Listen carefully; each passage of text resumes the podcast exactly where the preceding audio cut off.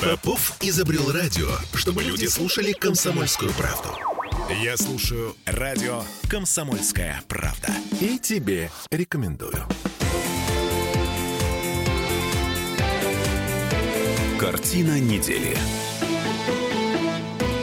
А это мы вернулись в петербургскую студию радио «Комсомольская правда». Я Дмитрий Делинский. Я Ольга Маркина. Ректор гуманитарного университета профсоюзов Александр Записовский. В этой четверти часа давайте попробуем разобраться в том, что не так с организацией э, безопасности учебных заведений в России. Потому что года не проходит без жертв. Первый случай школьного шутинга произошел в нашей стране в 2014 году. Это было в Москве. Следующий в 2017 в Ивантеевке. И после этого понеслось по несколько случаев насилия, жестокого насилия в учебных заведениях. В детских садах, да, это По ужасно. Это случаев просто чудо- чудовищно. Ваша гипотеза, Дмитрий. А, Смотрите, а, в США, там, где у нас легализовано оружие, да, стрельба в школах рассматривается как серьезная общественная проблема, с ней борются. А У нас нет. А, Мы тут разговаривали с экспертами по обеспечению безопасности массовых мероприятий, с э, охранным предприятием, в частности. А, Говорят, что чисто технически школу на 100% обезопасить нельзя, невозможно. Но Ну, еще говорят, что система у нас в целом да. неверная. Можно сделать так, что вероятность таких случаев людей будут останавливать на подходе. Но для этого нужно изменить подход государства к этой проблеме. Потому что бабушка с кнопкой, тревожной кнопкой,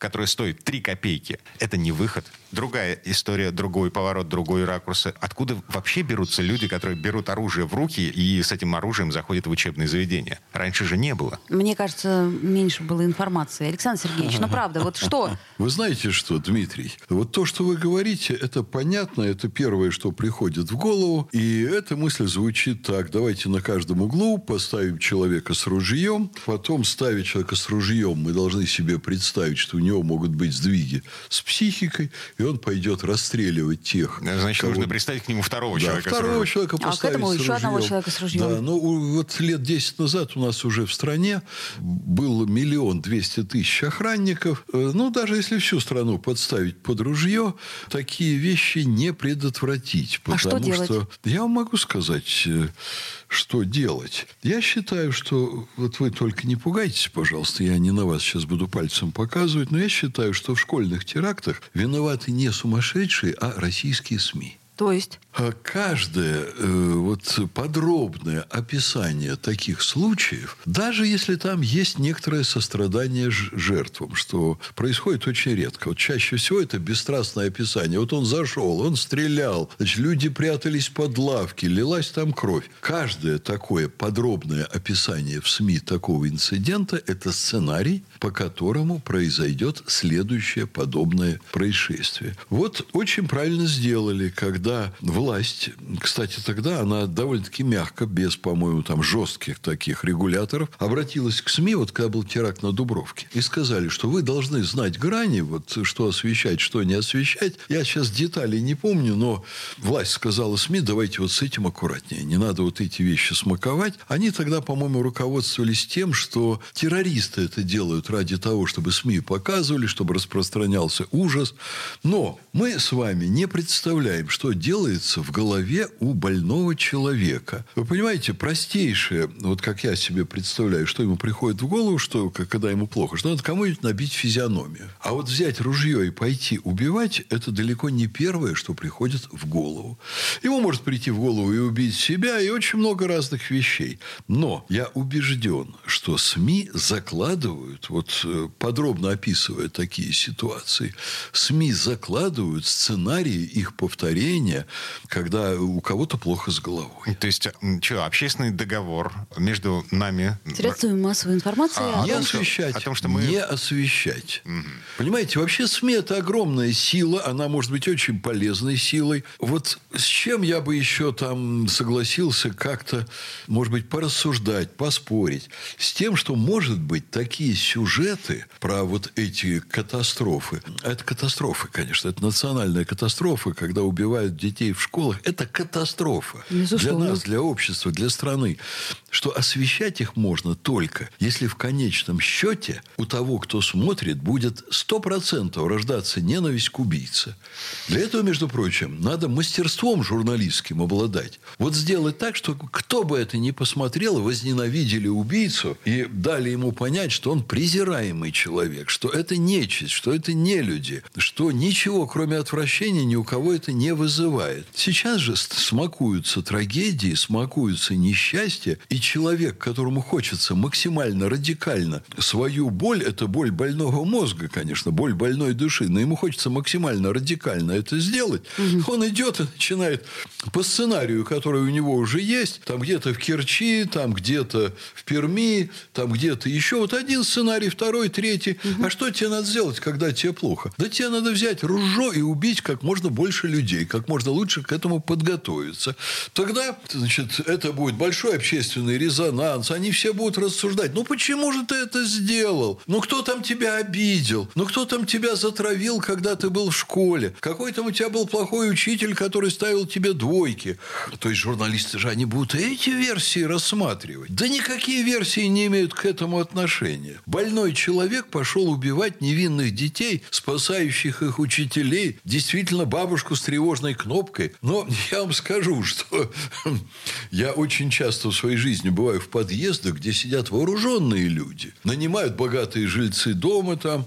Я прекрасно понимаю, что если кому-то надо будет проникнуть ну, это правда, да. и убить владельца, он тут же убьет вооруженного охранника, застанет его мгновенно врасплох, придет, улыбаясь, будет там держать оружие, выстрелит, пойдет, а дальше перебьет там всех, кого надо, или ограбит, кто хочет на это пойти. От мелких грабителей это спасет, но от реального убийцы да никогда. Никогда вы не создадите там значит, такие точки защиты, бронированные пулеметы там поставите. Никогда вы не создадите такую охрану в школе, которая могла бы 100% перекрыть возможность убить детей. Здесь Дмитрию правильно говорят консультанты. Лозунг «давайте будем лучше охранять», а следующий лозунг «давайте школьникам раздадим оружие, чтобы ну, хорошо, они могли предположим, мы не будем, мы не будем писать об этом. Хотя, знаете, вот э, по статистике средств массовой информации, любых средств массовой информации, если бы вы видели, какие тексты и какие сюжеты читаются прежде всего, да, вы понимаете? Конечно, эти ну, читаются, вы прекрасно понимаете, а, о чем я говорю. Неужели только это, да? То есть это как-то, мне кажется, что где-то была сделана какая-то ошибка. Может быть, ошибка была сделана э, с точки зрения психиатрии, да? Вот какая-то реформа здравоохранения а пошла не туда. Ну, я вот здесь не берусь грешить на реформу здравоохранения. Я все-таки родился в 1954 году, и я знаю, что подобные случаи бывали во времена советской власти. Ну, в смысле, короче, от этого не застрахуешься. И от в данном этого случае, совсем неважно... от этого не уйти. Что у него было? Оружие, топор, там, то есть... Э, но, это, но... я вам скажу, я жил в городе Курске, где мы все знали, что происходили вот реально вот такие душераздирающие случаи. Ну, может быть, за всю мою детскую, так сказать, биографию был один вот такой очень яркий, когда два солдата убежали из воинской части. Там наверняка была дедовщина. Там наверняка с ними офицеры плохо обращались. Их наверняка довели до этого. То есть была вина конкретных людей. Они убежали. Что они сделали? Они ворвались в случайную квартиру в привокзальную там, над вокзальной площадью. Они там значит, пили водку, они там ели, они там гнобили людей, которые в этой квартире оказались. А утром они взяли два автомата и начали стрелять по площади. Вот там при, приходили первые автобусы, выходили люди с первых электричек. Конечно, подогнали там бронетранспортеры, конечно, все армия отцепила мгновенно, конечно, их там тут же, в общем, застрелили, там начали с ними вести переговоры, но через стенку из автоматов. И ни слова в прессе, никаких сценариев. Один случай за мою юность был такой. Там и насильники, конечно, есть. Но никогда СМИ не давалось это все переводить в сценарий деятельности. Там были, конечно, коммунисты в огромном количестве, были люди малообразованные, потому что, ну, начиная с момента революции, вот очень трудно было преодолеть плохо образованных, э, низкую образованность чиновничества, ну, преодолевали, учили как могли, но они очень хорошо понимали, нельзя вот это делать. Поэтому были случаи, с ними боролись. И, между прочим, боролись в советское время героически. Я вот видел, как когда в Ленинграде были такие случаи, тысячи и тысячи работников правоохранительных органов, они ночами не спали, они месяцами не спали, пока они не поймают вот человека с такими психическими отклонениями. Э, дружинников выводили, там чего только не делали. То есть выходили на улицы все правоохранительные органы. Но в СМИ при этом ничего не было про это. Потому что людям нормальным, нормальным очень тяжело жить, когда идет вот такая лавина сообщений. Значит, там ребенка убили, здесь там 8 ножевых ранений и так далее. Нельзя ну, давать понятно. сценарии этих действий. Во и фильмы также виноват. действуют, это тоже, угу. так сказать, правда. Вот. Но в фильмах хотя бы еще изображают добро и зло более квалифицированно, там очень сильные режиссеры работают, там, конечно, там убийц, насильников и так далее показывают как гнусь, который не имеет права на жизнь. И то, когда огромное количество убийств, это плохо влияет. Это вещь общеизвестная, поэтому, конечно, нам в этом смысле надо бы поучиться у тоталитарных обществ. Китай. Слушайте, как называется болезнь, которую вот сейчас собираются вносить в официальный список? Болезненная склонность к листанию негативных новостей. Я не помню термин, но вот на этой неделе он буквально всплыл в СМИ.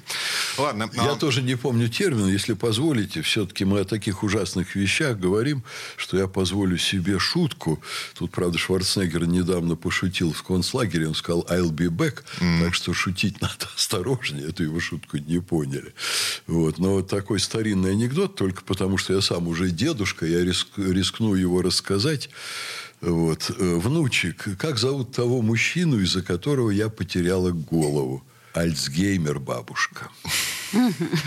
Вот на этом месте э, мы, наверное, попрощаемся.